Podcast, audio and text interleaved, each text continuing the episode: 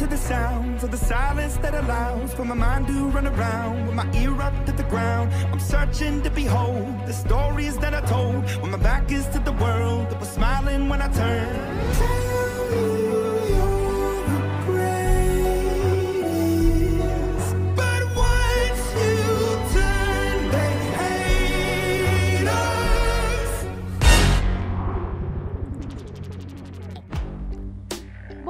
Boa tarde, boa noite, na Trivia.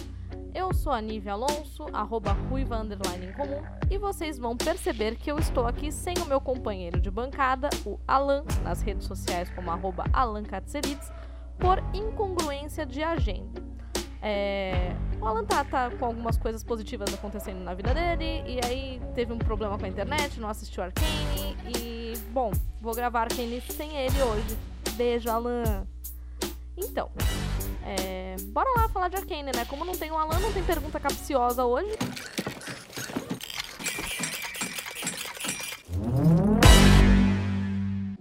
Mas então vamos começar aqui a discorrer sobre essa série que eu nem ia assistir porque eu nunca joguei LOL. E aí eu pensei assim, eu vou ficar boiando, porque essa série vai começar a me apresentar vários, é, várias coisas, vai começar a me apresentar vários. é, eu achava que ela não ia me apresentar. Eu achava que ela ia, tipo, só a coisa tá no. no. no roteiro e ponto. Quem sabe, sabe o que é. E não, a série de fato ela apresenta os conceitos. Só que eu só fui saber isso porque, em primeiro lugar, a arte da série me chamou atenção. Porque eu ia passar reto pela série, eu ia ignorar. Só que começou um furdunço no meu Facebook, no meu Facebook não, no meu Twitter, de todo mundo assistindo o raio da série, todo mundo começou a Todo mundo começou a compartilhar artes da série. E não deu outra. A arte é muito bonita, aquilo me chamou muito a atenção. Eu falei assim: não, vou assistir. Vou assistir porque não dá pra ignorar um negócio com uma arte dessa, né? E aí eu fui e não me arrependo de nada. Não regreto nada. Assistiria de novo, inclusive assisti de novo. Assisti duas vezes e recomendo que as pessoas assistam. Então, bora lá falar sobre Arcane, que me fisgou pela arte e eu fiquei pelo Victor. Não, mentira. Me fisgou pela arte e eu fiquei porque era bom. Eu fiquei, que era- fiquei porque era bom. Bom, a arte de Arcane, ela é uma coisa que ela, ela por si só, ela é uma assinatura da série. Visualmente, quando você, quando você olha, qualquer frame da série parece uma pintura completa. O personagem não dispõe do fundo, o fundo não tem elementos que dispõem entre si, e isso é muito bonito e harmônico de se observar.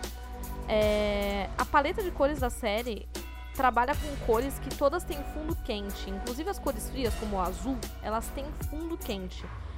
Então, tudo isso ajuda que a gente crie uma certa empatia com os personagens, ajuda que a gente é, se sinta confortável naquele ambiente. Não é uma coisa que, que joga a gente pra fora. A coisa mais agressiva que tem na arte visual da série são os tons de neon usado pela usados pela Jinx.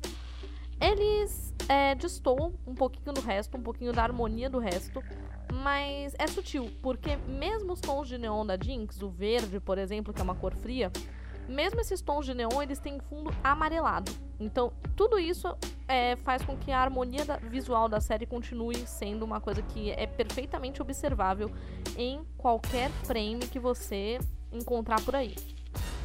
É, então, assim, é basicamente como se a série tivesse um filtro, sabe, filtro de Instagram? É, como se tivesse um filtro de Golden Hour o tempo todo. E isso é muito muito confortável para quem tá assistindo, né? Essa paleta de cores é muito muito gostosa de você observar. E a gente também tem uma mistura característica da série de 3D com 2D. É, isso é muito bonito de observar e ela se dá em vários aspectos. Eu vou mencionar o primeiro, que é o que a gente repara, né, logo de cara, que é nos personagens. Há um tempo atrás, quando se fazia, quando se trabalhava com 3D, você aplicava uma textura geralmente própria do próprio programa que você está usando. Então, se você está usando o Blender, a textura do Blender, é, e demorou-se um pouco para que a gente começasse a desenvolver textura para o nosso próprio 3D. Mas é, acontece que você aplicava a, a, textura e a textura era toda no, no, item. Então você tem a textura padrão de pedra, e aí aquele item inteiro tem textura de pedra. E um tempo depois, não demorou muito, a gente começou a fazer texturas que funcionavam como revestimentos de, de itens. Então, você ia lá no programa de 3D, modelava o seu personagem em 3D, é, ou item do personagem 3D, e fazia uma espécie de, de envelopamento, né? Quem já viu envelopamento de carro vai, vai entender o que eu tô falando. Você fazia uma espécie de envelopamento com uma textura feita em algum programa 2D ou no próprio programa 3D. Ela funcionava como uma espécie de roupa, né, de envelopamento para você colocar no no objeto ou no personagem 3D que você fez no seu programa. Bom, só que Arcane é, dá uma, uma inovada nisso. Não é tão inovador porque já tinha aparecido antes. Eu vou mencionar isso daqui a pouco. Mas, assim, dá uma, uma inovada nisso porque eles usam uma texturização que é nitidamente feita em 2D. E quando eu digo nitidamente, eu tô falando que você observa a pele do personagem e ela não tem textura de pele, ela tem textura de pincelada. Você observa o cabelo e ele também tem textura de pincelada. E todo o cenário, tudo tem textura de pinceladas grossas, umas pinceladas que são típicas de expressionismo. Então, eu diria que Arcane, ele parece que ela é desenhada e animada numa espécie de neo-expressionismo muito, muito bonito e fica muito orgânico. Né, porque uma, uma característica do, do expressionismo e do impressionismo é que as pinceladas são muito orgânicas e muito marcadas. E Arkane faz uso dessa, dessa, desse aprendizado, né, dessa expressão que o pincel traz com perfeição. É... E é interessante observar como os personagens e o cenário não destoam uns dos outros. É, antigamente, quando a gente assistia um desenho, por exemplo, do Looney Tunes, e ia ter uma explosão ou uma pedra, e isso em Dragon Ball também. É, mas quando a gente ia ter movimentação de um prop do cenário, props são objetos de, de cena. Quando um prop do cenário ia se movimentar, a gente já sabia qual era, porque geralmente ele tinha uma cor mais brilhante que o resto pra né, ficar com o personagem. Como é que isso funcionava no 2D antigamente? Você tinha uma pintura inteira, grande, é, que era o cenário. E em cima do cenário você construía camadas de outras é, folhas, de outras é, de outros recortes que eram o personagem que ia estar em movimento. E esse personagem, para ficar em movimento, ele passava por tratamento digital, então as cores dele ficavam mais brilhantes. Dessa forma, a gente conseguia observar o cenário atrás, o que, que ia se movimentar do cenário e o que, que não ia. Ficava fácil adivinhar, por exemplo, quando o desenho tinha uma charada para você resolver. E aí você olhava pro desenho e você já sabia o que, que ia se mexer naquela charada. Isso tirava um pouquinho a graça. Assim, a gente permanece com o lúdico, mas assim, quando você ia crescendo, isso tirava um pouquinho a graça do desenho. Em Arcane, você não tem essa essa distorção, essa diferença de personagem e cenário. Parece que tudo naquele cenário é movível. O personagem pode estar tá andando e pegar do cenário qualquer coisa, ou qualquer coisa do cenário pode interagir com o personagem, e isso também dá uma fluidez e uma imersão é, no cenário que são no na série, né, que são muito grandes. São muito grandes essa, essa fluidez e essa imersão que a gente tem. E eu acho que boa parte do sucesso e da. É, dessa sensação que a Arkane dá, que a, gente continuar assistindo, advém dessa arte tão bem executada, dessas luzes tão bem utilizadas, e isso é outra coisa importante também apesar da texturização ser feita em é, 2D, ou com esse aspecto 2D, eu não sei como é que ela foi feita exatamente, mas apesar da, te da texturização ser feita com esse aspecto 2D, você não tem uma cor fixa no personagem. Então, o cabelo da, da Vai, por exemplo, que é pink, a gente assume que ele seja pink. A cor original dele deve ser pink. Mas você, se você usar uma ferramenta conta-gotas num Photoshop, por exemplo, e você pegar a cor do cabelo dela num cenário que tá de noite, esse tom de pink vai mudar. Então, assim, é... ela é uma paleta de cores, ela é uma, uma texturização feita de uma maneira que a iluminação do cenário interfere nela normalmente como um 3D tradicional e isso é maravilhoso de você observar. É, Arcane, ela é um, um, um prato cheio em referência a no que se refere à arte né, e à execução disso. Um, e essas pinceladas também elas assumem outras colorações. A luz às vezes se manifesta dessa forma, né, em forma meio, meio pincelada. Só que você também tem um uso constante de 2D em Arcane, que é, também é muito bonito e que ainda assim outra coisa que eles fazem com maestria é o fato de que mesmo o 2D de Arcane não tem um destaque de brilho, não, não se sobrepõe ao 3D. Mesmo o 2D acaba se tornando algo fluido e parte do cenário, e isso é muito maravilhoso de observar. Então, esse, esse 2D ele é introduzido como algo que deixa a, a animação talvez um pouco mais fantasiosa, eu não sei, ele me lembra um pouco aquelas interações que a Arlequina do Esquadrão Suicida tem com a própria mente, né? Quando ela tá agindo e o sangue é confete ou tem passarinho voando. Esse uso do 2D em Arcane me, me faz referência a isso, né? A princípio. E outra coisa que eu gosto muito de Arcane é que esse 2D que ele é usado, ele é funcional, ele, ele é totalmente funcional com o cenário. Então ele permite que você coloque umas sombras específicas em fumaça, em líquidos, e eles usam para isso mesmo, para fumaça, líquidos e algumas texturas. Por exemplo, o cinzeiro do Silco, que é todo rabiscado com a com as cores neon da Jinx. E pô, velho, eu consigo demais imaginar uma Silk, uma uma Silk, ó, eu misturei a Jinx com o Silco. Eu consigo demais imaginar uma Jinx pequenininha rabiscando o, o cinzeiro do Silco. E o pior é que eu consigo imaginar ele achando bonitinho e deixando em cima da mesa para ela ficar feliz. Então, isso é uma coisa muito, muito. Esses detalhes, essas coisinhas pequenininhas, elas enriquecem demais o cenário, porque a gente olha para um item e a gente consegue ver essa, essa texturização, a gente consegue ver o que, que levou aquele item a ser aquele item. Então as bombas da Jinx, a gente olha e vê que elas, é, que elas têm marca. Talvez a Jinx tenha, tenha se invocado e jogado material longe, por isso que ela é toda marcada. É, é, marcas contam histórias, né? Até. É, olha só, né? Aonde vai a arte de Arcane. O Silco tem aquela cicatriz enorme no, no rosto. Que no primeiro arco ele deixa assim, né, descoberta e a gente parece que ela cresce do primeiro pro segundo ato e pro terceiro também. E a gente literalmente vê ele cobrindo ela com maquiagem. Né? Ela não aparece com, com uma coloração diferente e dane-se o que ele fez. A gente literalmente vê ele passando pancake por cima. Então isso ajuda a construir uma uma arte orgânica, né? Que a gente olha e ela não é só efeito, ela funciona. E uma coisa que eu gostava muito quando eu era criança, não, não criança, né? Quando eu era adolescente, que eu comecei a querer escolher profissão e tal, era design de personagem. E eu gostava dessa coisa orgânica do design de personagem, que era o seguinte.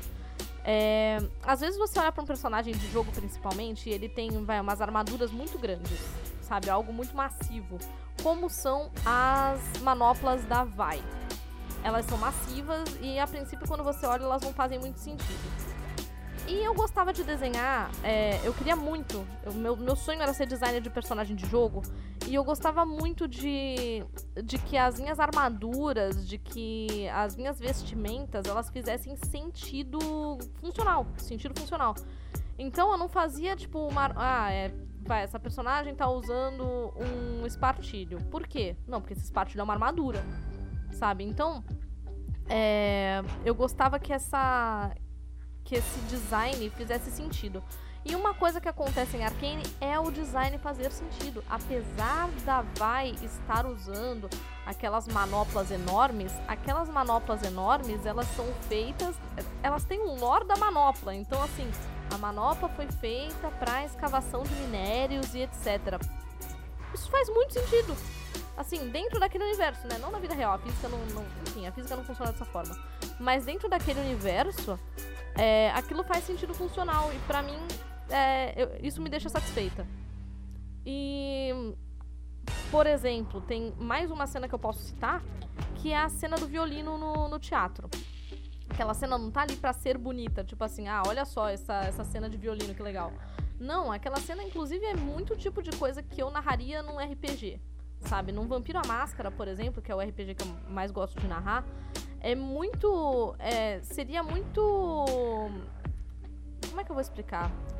Faria muito sentido num cenário de, de vampiro, ter uma performance artística acontecendo como plano de fundo de negociações políticas, que é o que acontece com o Jace naquela cena.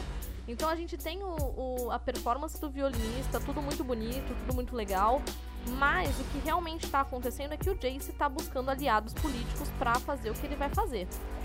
É, que no caso é logo depois derrubar é, o, a cadeira de conselheiro do Heidinger. É Heidinger? Enfim. É, que é derrubar a cadeira de conselheiro do mentor dele. E isso é uma baita facada nas costas, né, para ele. Mas a minha questão nem é essa, é a questão artística da coisa toda. Então você tem uma música, uma performance bonita e a música vai se intensificando é, e isso é muito, muito maravilhoso porque, entre vários aspectos, a música da série acerta bastante. Então, já começa na abertura, né? Que usar Imagine Dragons para qualquer coisa é um acerto. Porque não existe alguém que odeie Imagine Dragons. Eu nunca vi alguém odiar Imagine Dragons. Então, ou as pessoas são indiferentes a Imagine Dragons, que eu também nunca vi. Mas ou as pessoas são indiferentes a Imagine Dragons, ou as pessoas acham incrível Imagine Dragons. Então, colocar na abertura foi um, um acerto. Tá aí um, um, hit que a gente, né, a maioria já decorou boa parte da música.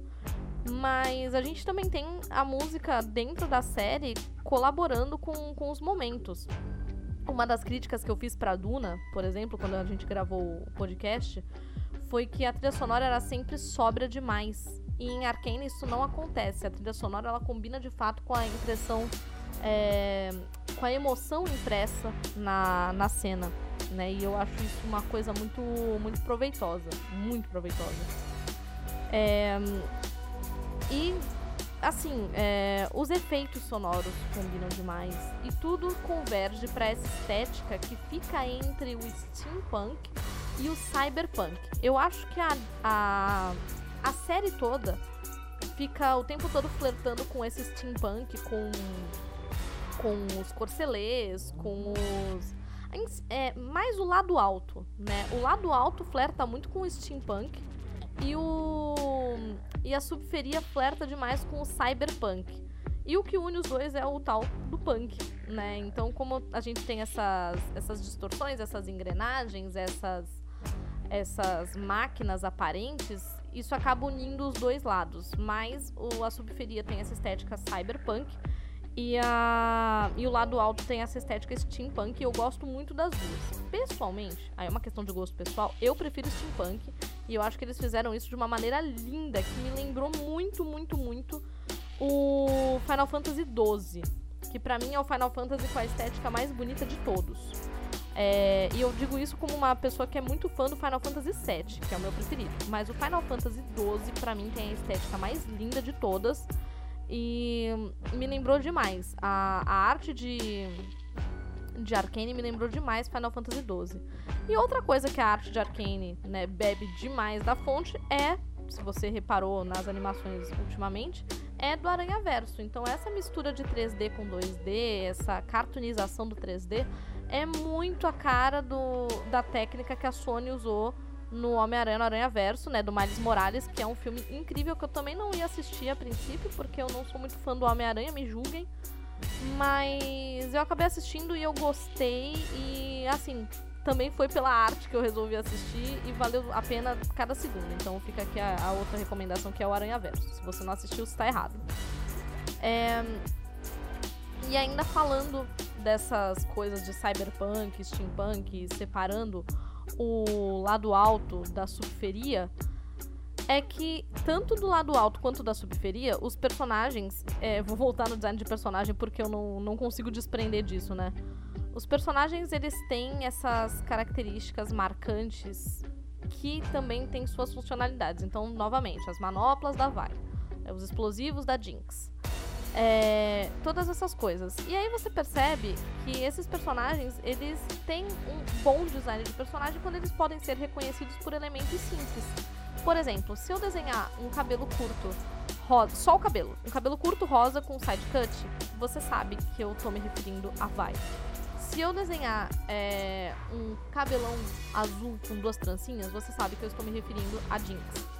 É, se eu desenhar um, um chapéu com babadinhos, é a Cupcake. Então você tem todas essas coisas marcantes. E aí eu tava pensando antes de gravar o cast, que o Victor e o Jace, eu achava eles, assim, para mim eles não têm uma característica física muito marcante. Porém, eles são contrastantes entre si e novamente isso confere a eles individualidade. Então a gente tem personagens com é, com características físicas muito marcadas. Então a gente tem a Mel com aquele uso exacerbado de dourado, aquela maquiagem típica com as pintinhas embaixo dos olhos, com sardas douradinhas. É, a gente tem o Silco com aquele olho de cor diferente, aquela cicatriz no rosto, a Jinx com cabelão, etc e tal. Inclusive, falando em cabelo, o cabelo do Echo, que coisa linda. E aí eu tava vendo uma galera na internet que joga League of Legends e eles estavam reclamando que o cabelo do Echo no jogo não tem aquela textura bonita, que é só um moicano, um moicano clarinho. Gente, pelo amor de Deus, colo coloquem isso no jogo. É muito lindo o design do Echo. O Echo é, tipo, reizinho, sabe? Coisa maravilhosa. Ninguém toca no Echo que ele tá perfeito. Mas, voltando a falar de Victor e Jace, eu achava que eles, é, eles eram muito muito apagados em relação a, a design. E eu não estava exatamente errada. Só que eles também têm a sua individualidade, porque se todos os personagens em volta têm algum elemento que os destaca do grupo, eles dois, que são mais neutros, por exemplo, uma pessoa vestida de Jace ou uma pessoa, uma pessoa vestida de Victor não chamaria atenção na vida real, poderia passar despercebida. Mas quando você coloca esses dois personagens mas com esse design um pouco mais apagadinho. Entre personagens tão chamativos, o fato de estarem apagadinhos é que chama atenção. E aí, entre eles dois, você tem uma, uma, uma distância muito grande, você tem uma distância grande entre as representações deles. Você tem o Jace, alto, forte, com aquela aparência saudável, né? Aquela cor bonita. E você tem o Victor, de bengala, magrinho, olheiras e muito pálido. Claramente ele tem é, alguma, alguma comorbidade, ele tem algum problema.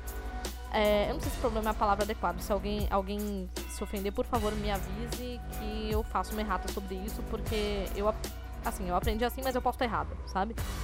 Então, o Victor, ele claramente tem essa imagem fragilizada em comparação ao Jace, que tem essa imagem de menino forte, saudável e, e é isso, né? O Jace é claramente um heterotop. Mas o Victor, ele tem essa, essa fragilidade. E aí a gente tem novamente uma expressão de individualidade muito grande. Porque a gente já separa os dois do resto do grupo pelo, pelo visual clean, entre aspas, e aí entre um e o outro a gente cria esse contraste. Então, novamente, individualidade conferida ao personagem com sucesso. É... E isso vem desde o primeiro arco. Isso vem desde o primeiro arco que a gente também vai tendo essa separação do lado alto com, com a subferia, né? Então, novamente citando, o lado alto, o lado alto sempre com aquela estética steampunk, é, mas tudo muito claro, as cores mais brilhantes e etc. É, enquanto a subferia tem aquele ar mais escuro, aquelas luzes de neon e etc. É, então, assim, o que, que faz parecer quando você está assistindo os três primeiros episódios, né? O primeiro arco? Que você vai ter uma, uma série que vai começar duas narrativas diferentes, a série do lado alto e a série do, da subferia, e que no final essas coisas vão se abraçar no sentido de que o que afeta a subferia afeta também o lado alto. E cara, isso acontece logo no final do primeiro arco. Eu achava que isso ia vir lá no final da série, isso acontece logo no final do primeiro arco. E a partir do, do final do primeiro arco, né, do início do segundo arco, você percebe que subferia e lado alto estão completamente é, entranhados um no outro. Mas é, quando você vai avançando, o que parece realmente é que o lado alto se esforça muito para se manter agarrado à subferia, porque, bom, questão política, um lado precisa oprimir o outro para que um seja soberano. Então, já que o lado alto é tão soberano assim, isso claramente advém de uma opressão em cima da subferia que é o que a gente observa na sociedade de verdade, né? Então, para existir um cenário de extrema riqueza, é necessário que haja um cenário de extrema pobreza, que é o que acontece ali. E quando a gente percebe o quão é, o quanto eles estão entranhados um no outro, isso faz com que a gente comece a, a refletir acerca de, de, determinadas estruturas sociais, né? E aí a gente começa a entrar na, no final do primeiro arco, né, no início do segundo, no fato de que o Silco ele ele é pintado pra gente a princípio como um vilão, tá? Propriamente dito, um vilão. Por quê? Ah, ele foi lá e matou o Vender. Ah, e a gente já tinha simpatizado com o Vender. Vamos voltar na narrativa do primeiro ato. Narrativa do primeiro ato. Você tem um personagem que é o gigante amigo, né? Que é o Vender, adotando duas menininhas é, e fazendo o melhor que ele pode para dar uma boa vida para elas. Show, show. Simpatizei com esse personagem, né? O gigante amigo é sempre um personagem muito simpático. Mas aí você vai vendo, conforme o primeiro arco vai passando, que esse personagem, esse gigante amigo, é, você vai observando tudo pelos olhos da Vai. E a Vai não é exatamente uma criança, ela tá entrando na adolescência e tal. E é, parte fundamental da adolescência é que você pare de idolatrar os seus pais. Então a Vai ela começa a observar atitudes que ela considera do Vender que estão erradas. Eles começam a discordar politicamente. Ela tem uma visão muito mais radical acerca do que deve ser feito em relação aos guardas, né? Eu esqueci, eles têm um nome, um nome específico. Ela começa a ter uma visão muito mais radical sobre o que deve ser feito em relação ao lado alto, os guardas e a opressão que eles sofrem. E o Vender, ele é pacifista demais, ele é conformista demais. Ele tem é, um trato com o pessoal do lado alto que mantém uma certa estabilidade entre o lado alto e a subferia, ou pelo menos aquela, aquela região da subferia. E para ele, ela não deveria ser tão tão radical em relação ao que ela pensa. Ele não acha que deveriam atacar, ele não acha que deveria haver uma guerra entre a subferia e o lado alto, ele simplesmente acha que é para manter daquele jeito. E assim, conformista, conformista. Acontece que por outro lado, quando o Silco chega, a gente a gente simpatizou tanto com o Vender e com esse pacifismo dele, que quando o Silco chega, a gente tem plena certeza de que o Silco é um vilão. Porque ele tem cara de vilão, ele tem design de vilão, ele tem falas de vilão, porque elas são um pouco mais frias, mais frias, né? Ele tem paleta de cor de vilão. Ele já tinha usado cobaias e a gente fica, ai meu Deus, as cobaias e não sei o que, como se a gente não tivesse. Como se a gente não usasse produtos advindos de cobaias na vida real. Mas a gente fica naquelas de, ai, porque o Silco é um puta vilão. Aí ele vai lá e mata o Vender. Daquela maneira dolorosa que a gente viu e tudo mais. Só que assim, né? Vamos pensar um pouquinho politicamente. O Vender, tudo bem, ele é uma boa pessoa. Eu aceito isso. De fato, ele é uma boa pessoa. Só que ele. É, a, o impacto social que ele gera, tendo aquela trégua com o, com o lado alto, faz com que pessoas sofram. Pessoas é, que, não, que não reagem, que não. É, que são condenadas a viver aquele dia a dia de, de miséria e dificuldade. Então, assim, o Vender ele é um personagem bom, cujas, cujas atitudes resultam em realidades ruins para algumas pessoas. Então, assim, o Silco, por sua vez, ele é um personagem que ele não se conforma com aquela é, realidade ruim que acontece na subferia. Só que assim, ele não se conforma, mas ele está disposto a usar dos habitantes da subferia como cobaias e como e como bucha de canhão para atacar o lado alto. Então a gente tem aqui no Silco uma causa válida que é a independência da subferia para que ela possa prosperar. Então a gente tem uma causa válida no Silco onde a gente tem métodos questionáveis. E eu tô falando questionáveis porque eu tô sendo branda, porque para mim são métodos condenáveis o que ele faz. Só que assim, errado, errado, ele não tá no que ele quer fazer. Porém, porém, ele tem esses métodos totalmente, é, totalmente condenáveis, porque ele tá meio que sacrificando pessoas, é, ou pelo menos suas integridades físicas, em detrimento de, de desenvolver a tal da substância que é a cintila, que é a cintila. Então, no final do primeiro ato, quando o Silco adota a Jinx, a gente tem a impressão total de que ele adotou a Jinx porque ele tem algum plano, ele tem, ele tem algum, algum sacrifício iminente que ele já tá pensando em usar essa menina para isso. E aí quando você chega no fim da série, você percebe que, ok, eu tava errada. Ele não tem um sacrifício iminente para fazer da Jinx. Então, é, aquilo me pegou bastante desprevenida e eu posso dizer que eu fiquei tão em choque quanto a própria Jinx ficou quando ele, quando ele encontrou aquele final dele. Então, assim, vou falar uma coisa sobre o Silco.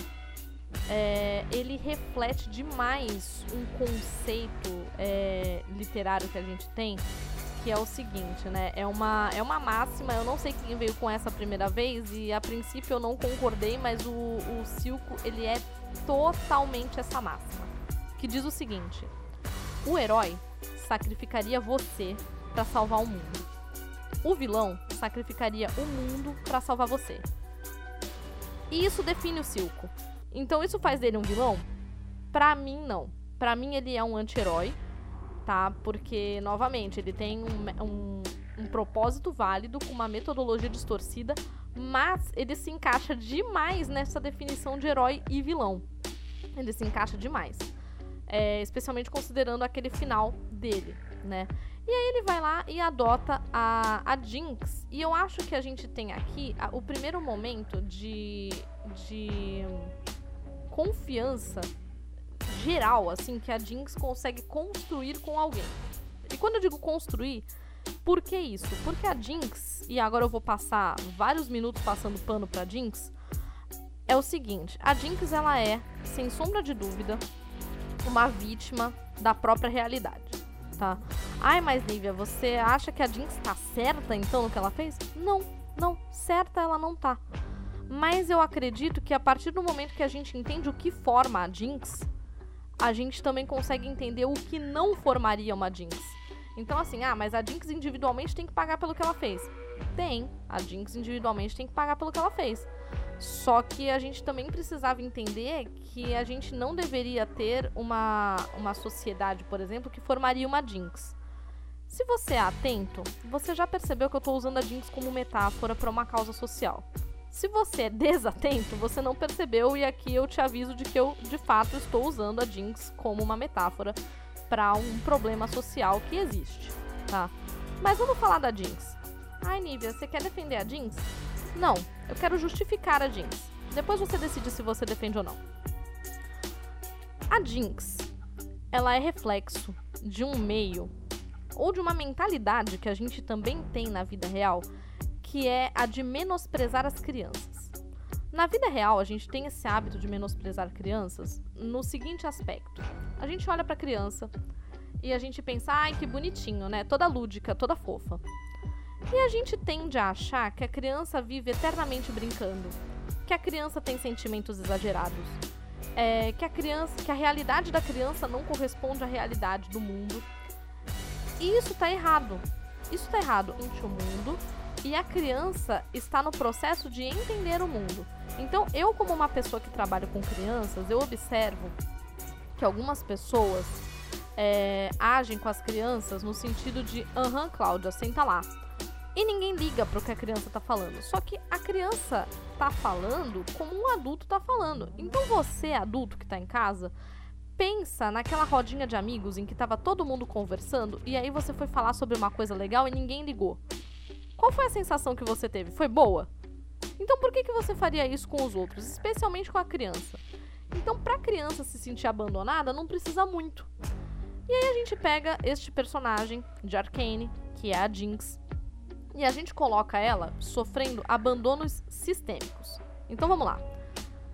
Ela é criança e ela perdeu os pais num conflito. Beleza. Situação 1, está sozinha no mundo. Ah, não, mas ela tem a Vai. Situação 2. Ela é adotada com a Vai e ela perde esse personagem que é o Vender, que é a figura paterna que ela tem. Segundo, abandono. Tudo bem, ela não foi deliberadamente abandonada, mas o mundo fez com que ela se encontrasse em situação de abandono. Segundo, abandono. Ah, mas ela ainda tem a Vai, né? Não, porque a Vai culpa ela pela morte do Vender e dos amigos. Terceira situação de abandono. Então a gente tem assim uma, um, um contexto sistêmico de abandono que acontece em cima da Jinx e que é claro que vai mexer com a cabeça da pessoa. Então a gente tem a Jinx desenvolvendo também um quadro de esquizofrenia, que, se não tratada, pode levar as pessoas a atitudes que não são socialmente proveitosas, que não são socialmente é, positivas, tá? E esse meio em que parece que ninguém presta atenção o suficiente na Jinx para considerar que ela seja uma pessoa, exceto o Silco. E a gente tem o Silco incentivando ela a continuar com o talento que ela tem, que é para coisas mecânicas e bélicas. É, a gente tem o Silco, por exemplo, é, com aquele cinzeiro, com as coisas que ela desenhou em cima da mesa. A gente vê arte, entre aspas, né, da Jinx em todo lugar e o Silco tá de boa com isso. Então o Silco, ele, ele é uma figura paternal que é relativamente boa para Jinx. É, até a própria interação física entre eles, por exemplo, ela, é, a Jinx ela tem vários momentos de interação física com, com o Silco, no sentido de é, ela senta na mesa dele para colocar, para aplicar aquela, para aplicar cintila naquele olho dele. É, tem momento que ela abraça ele. Ela tá no escritório dele lá em cima, deitada, como se o escritório fosse dela. Então ela tem uma, uma certa folga ali. Então até a, a, a, diferença física que tem dela pra Vai, dela pro Vender e dela pro Silco é chamativa.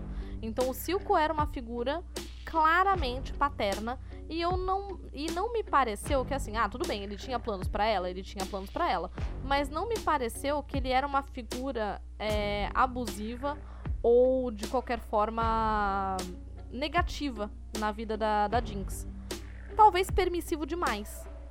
Tanto é que quando a Jinx descobre que a Vai tá viva e ela vai atrás da Vai, ele tá lá falando com aquela, com aquela guarda dele, que ele, ah, tem que ir atrás da Jinx. E aí a guarda vira para ele e diz assim: Olha, não era. É, não é sempre que eu. Não, eu tendo a, a discordar da Jinx. Eu tendo, eu tendo a discordar da menina. Mas eu preciso dizer que nem sempre eu concordava com o meu pai. E uma coisa que eu tenho certeza é que quando ela, senti, ela, quando ela se sentir confortável, ela volta. E de fato ela voltou. O que mostra que o Silco, de certa forma, mais uma vez, respeitou o espaço da menina. Então eu acho que o Silco é um ótimo pai. O que é uma opinião bem controversa, considerando que ele não é exatamente uma pessoa boa, mas ele é um bom pai. E, e eu acho isso bem estranho. Mas, é, enfim, uma coisa que é clara, uma coisa que é nítida, é que o Silco, ele ouviu aquela criança. Então, aquela criança que era a Jinx, ela foi é, ouvida por aquela figura que era o Silco. E não é sempre que a criança é ouvida. Então, eu vou voltar mais uma vez para a vida real. Na vida real, a gente tem uma coisa interessante que acontece, que é a falta de acolhimento com a criança. Então, por exemplo, se um adulto quebra um copo, esse adulto vai receber socorro. Se um copo se quebra, a gente vem, ai, machucou, você se cortou, você tá bem, não sei o quê. Se uma criança quebra um copo, é, tá vendo essa falta de atenção, não sei o quê, a gente briga com a criança. Então a criança, mais uma vez, ela tem essa sensação de que as coisas que ela faz são erradas. E o adulto tem um acolhimento. O que me parece é que a Jinx, ela é um, um, um, um subproduto desse tipo de pensamento, dessa linha de pensamento. Então vamos lá. A gente tem todos esses abandonos, todos esses abandonos sistêmicos que ela sofreu, certo? Certo. E durante o cotidiano ela também sofria isso, porque a gente tinha o Vender que tratava a Vai como criança e com isso ele queria que ela não se envolvesse com os assuntos de adulto, entre aspas. A Vai, por sua vez, estava crescendo. E ela também não queria que a Jinx, né, no caso a Powder, se envolvesse com esses assuntos de adulto. Aparentemente a Powder dava azar e a Vai deu ouvidos demais ao Milo, de modo que ninguém explicava nada para ninguém. Então o Vender não explicava pra, pra Vai as coisas que ela tinha que saber para poder tomar uma opinião, né, para poder formar uma opinião. E a Vai não explicava para Jinx porque considerava ela nova demais. Então assim, o excesso de proteção é, gera pessoas conturbadas, pessoas com mentes conturbadas. E a Jinx é um claro exemplo disso. É, claro, eu sei que é uma situação é, fictícia, eu sei que é uma situação extrema, mas assim, toda vez que a gente tem uma metáfora, né, é uma obra, uma narrativa, e ela é extrema, ela provavelmente tá querendo mostrar alguma coisa pormenor pra gente. E essa coisa pormenor, de fato, pra mim, ela tem a ver bastante com o desenvolvimento da Jinx. E não só da Jinx, de outros personagens. Porque a Vai, por exemplo, ela. O, negócio dela foi se isolar. Ao passo que a Jinx, ela tinha uma busca constante por aceitação. Mas a Vai, por sua vez, ela era mais aceita pelo Vender do que a é, do que a Powder, que era muito pequenininha. Então ela de fato não conseguia participar das coisas. Então a gente tem uma manutenção constante desse des, dessa desumanização da criança. E é interessante observar isso em Arcane, porque algumas pessoas vão se identificar com a Jinx e veja, não é exatamente bom se identificar com a Jinx, visto que ela é uma personagem que não possui uma saúde mental muito muito espelhável, né? Muito muito conforta reconfortante, né? Não é muito saudável. Então a gente tem essa fluidez de relacionamentos da, da Jinx, onde tudo. Ela espera que tudo a deixe sozinha no final. Então ela tem é, o fato de ter se tornado órfã, a gente tem o fato de que a Vai abandonou, ela meio que se tornou órfã mais de uma vez, porque toda a figura paternal que ela tinha, ela perdia. Então ela tem essa fluidez de relacionamentos e isso faz com que ela não se apegue ao mundo. E uma vez que ela não se apegue ao mundo, ela, ela pode destruir qualquer coisa, porque é como se nada fosse fazer falta. E aí a gente chega lá no final e ela tá destruindo aquele conselho. Não vai fazer falta. Tudo que foi embora da vida dela foi embora e ela continuou lá. Então por que, que ela destruir coisas vai fazer falta na vida dos outros? Os outros que se virem.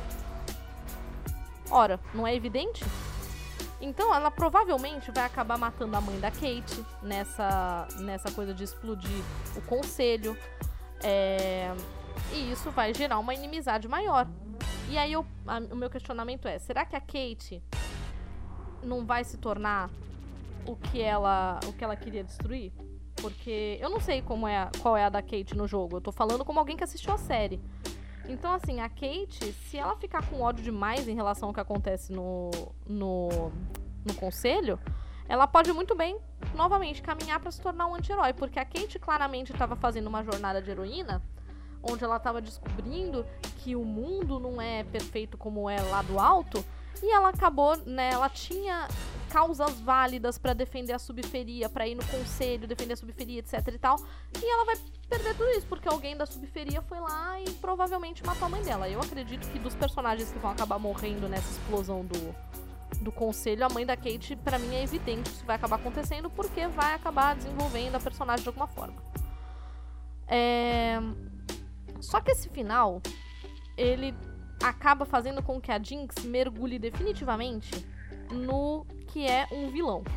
Então a Jinx, que estava nesse meio termo, atitudes questionáveis, ela estava em formação, o fato de que ela, de que ela criou um atentado e acaba sendo terrorismo, porque apesar de a Jinx não sentir, ela está colaborando para uma causa política, logo este atentado acaba se tornando terrorismo. É, apesar dela criar esse ato terrorista, entre muitas aspas, isso faz com que ela termine de mergulhar de vez na, na no tropo do vilão. Então Jinx se consagra como vilã no último episódio. É, e é claro que a partir daí a gente tem duas coisas. A gente tem o vilão que vai se consolidando cada vez mais como vilão e o vilão que caminha para se tornar uma figura que se rende, né? A gente tem o arco de redenção do vilão.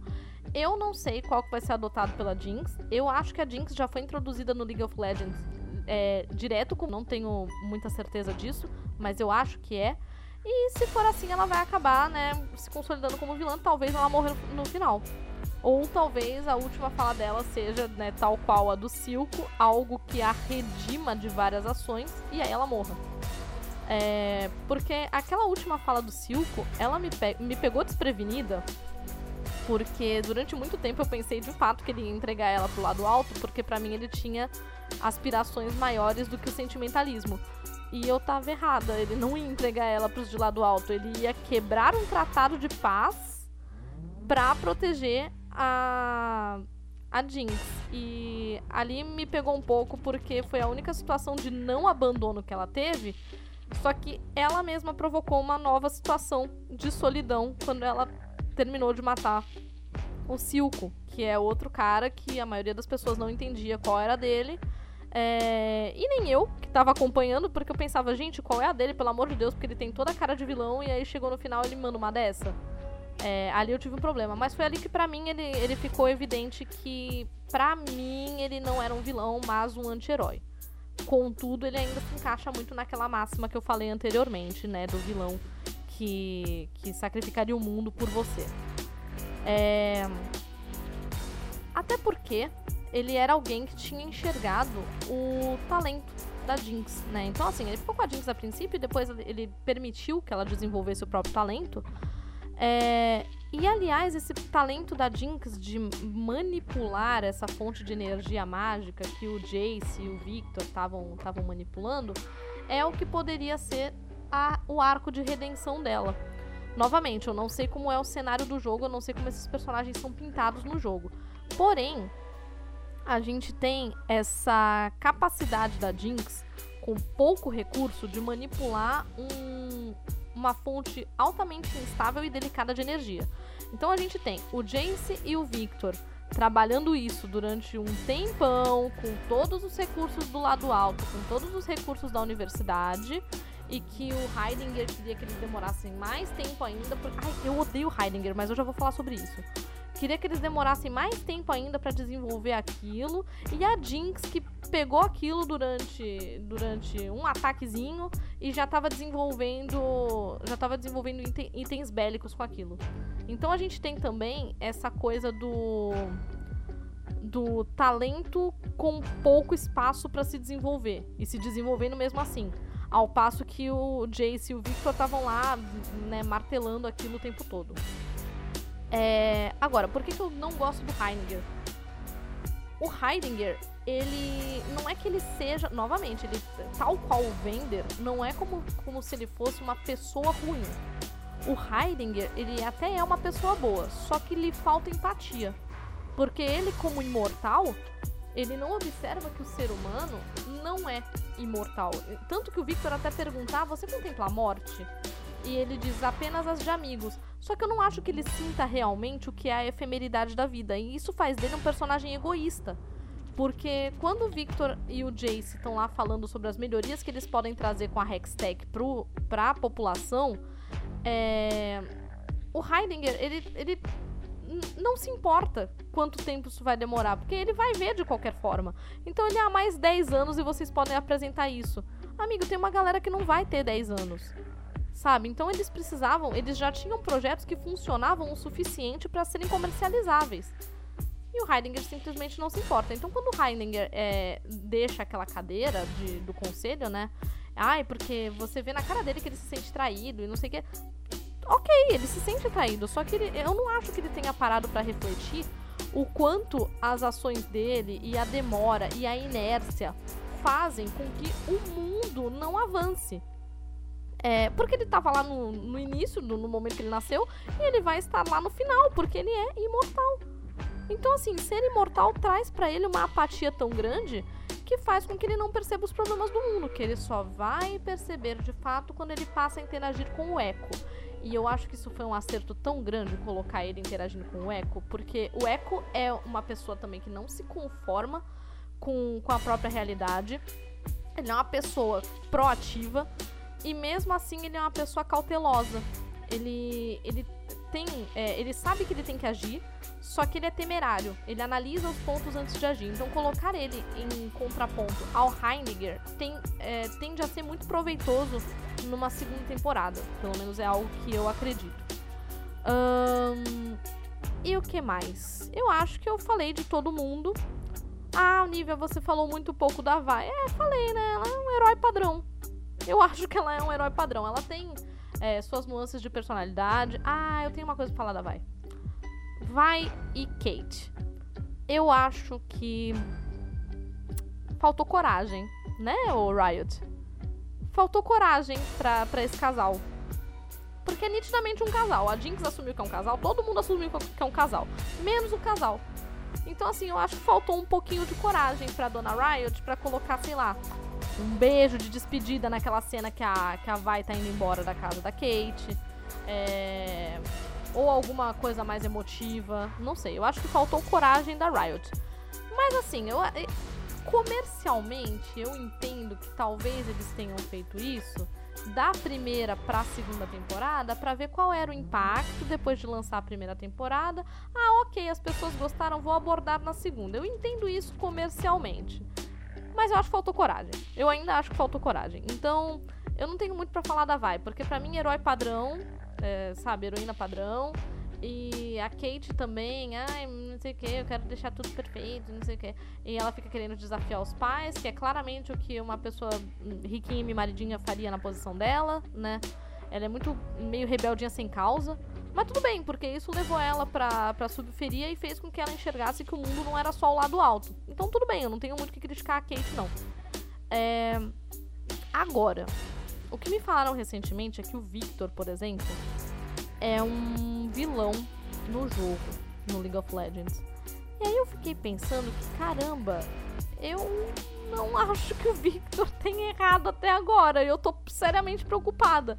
Porque assim, o Silco, uma coisa é eu olhar e falar assim, não, ele tem uma causa válida, beleza. A Jinx, ah, ela é vilã, mas ela tem, tem uma história, né? Ela tem uma carga. Cara, pra mim o Victor ele não fez nada de errado o tempo todo. Assim, ah, mas a menina morreu por causa dele. Não, a menina morreu ali por um acidente né? Eu até esqueci o nome dela, tadinha. Ela tem um nome fácil. Mas ah, ela morreu por um acidente. Ele tava fazendo uma experiência com ele mesmo, que ninguém tinha nada a ver com isso. Ela entrou lá, foi tentar impedir e virou pó. Eu não acho que ela morreu por culpa dele. Ponto. É triste, é triste. Eu tava. Eu chipava, eu chipava aquele casal. Apesar de que no começo eu chipava é, outra coisa em relação ao Victor, mas tudo bem. Mas. Tudo bem, tudo bem. É, eu não acho que o Victor tenha cometido nenhum grande erro, eu não acho que o Victor tenha algum grande problema até então, tá? É, até porque quando ele volta pra Stan, é, ele já fala assim: Eu não entendi na época por que, que você fez isso com ela. Falando daquele, daquele lagarto bonitinho, né? Que tava, tava ali vivendo por aparelhos, né? E aí ele fala: Agora eu entendo. Só que assim, novamente, o Victor, ao invés daquele cara que fez o bicho bonitinho virar uma cobaia, o Victor foi usar ele mesmo de cobaia. Então, mais uma vez, ele queria um método de sobre. Não estava afetando ninguém com isso. Ele não estava interferindo na vida de ninguém, ele não estava é, impedindo ninguém de fazer nada. Inclusive, ele nem fica o tempo todo pedindo ajuda pro Jace. Ele faz as coisas de uma maneira muito independente. Ele não é, vai só pesar do jeito que eu vou falar agora, mas ele não tá. Ele não tem nem por que achar que ele tá atrapalhando o Jace, porque ele não pede ajuda do Jace. Ele vai lá e faz as coisas dele. Normalmente. Então, é, eu não sei o que, que eles vão fazer com, com o Victor na segunda temporada, como é que ele pode se tornar vilão ou algo do tipo.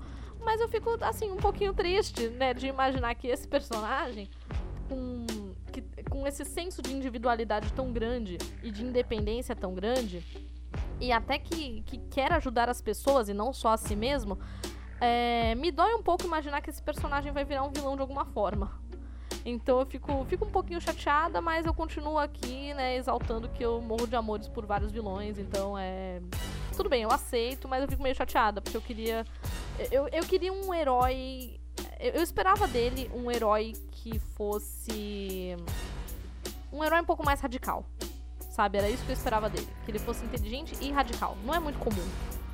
É, quando a gente coloca em narrativa. Na vida real é, mas na, na narrativa não é muito comum um herói que seja inteligente e radical. Então, deixo aqui o meu último comentário sobre o Victor, que para mim ele é um princesinho e nunca errou. Até esse momento.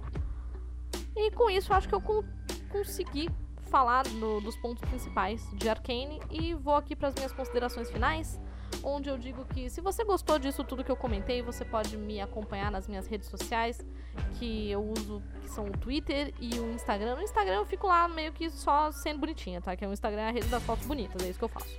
Então, no Twitter você pode me observar comentando algumas coisas no arroba ruiva underline em comum. E se você quer me ver discorrendo um pouco mais sobre Arcane, você pode acompanhar as lives do Narrativia. Ai, Nívia, eu sempre vejo você e o Alan falando das lives do Narrativia e eu ainda não entendi direito como é que funciona. Então, tudo bem, vou explicar aqui de novo. Funciona assim. Tô gravando o agora, você vai ouvir o Narratrivia bonitinho, e aí a gente vai lançar. E na semana seguinte ao lançamento, a gente sempre lança de sábado para domingo. E a semana inicia no domingo, certo? Se eu lancei de sábado para domingo, naquela semana, daquele domingo do lançamento, na quarta-feira, eu vou fazer com o Alan uma live no canal twitch.tv barra mar de contos sobre o episódio que a gente lançou, para que a gente possa conversar mais uma vez sobre o mesmo tema do podcast, só que com você que está aqui ouvindo a gente.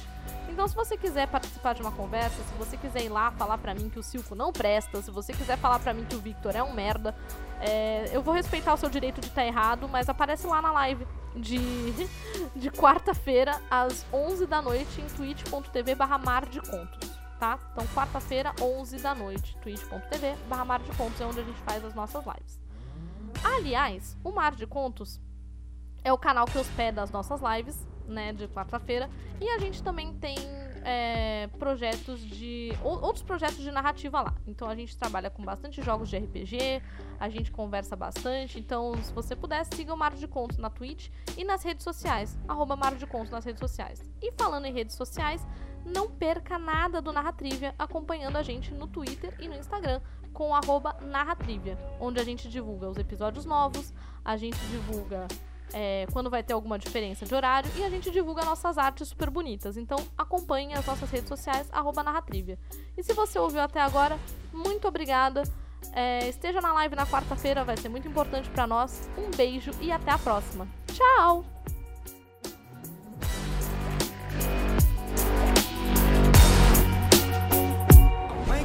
Sounds of the silence that allows for my mind to run around with my ear up to the ground. I'm searching to behold the stories that I told when my back is to the world that was smiling when I turned.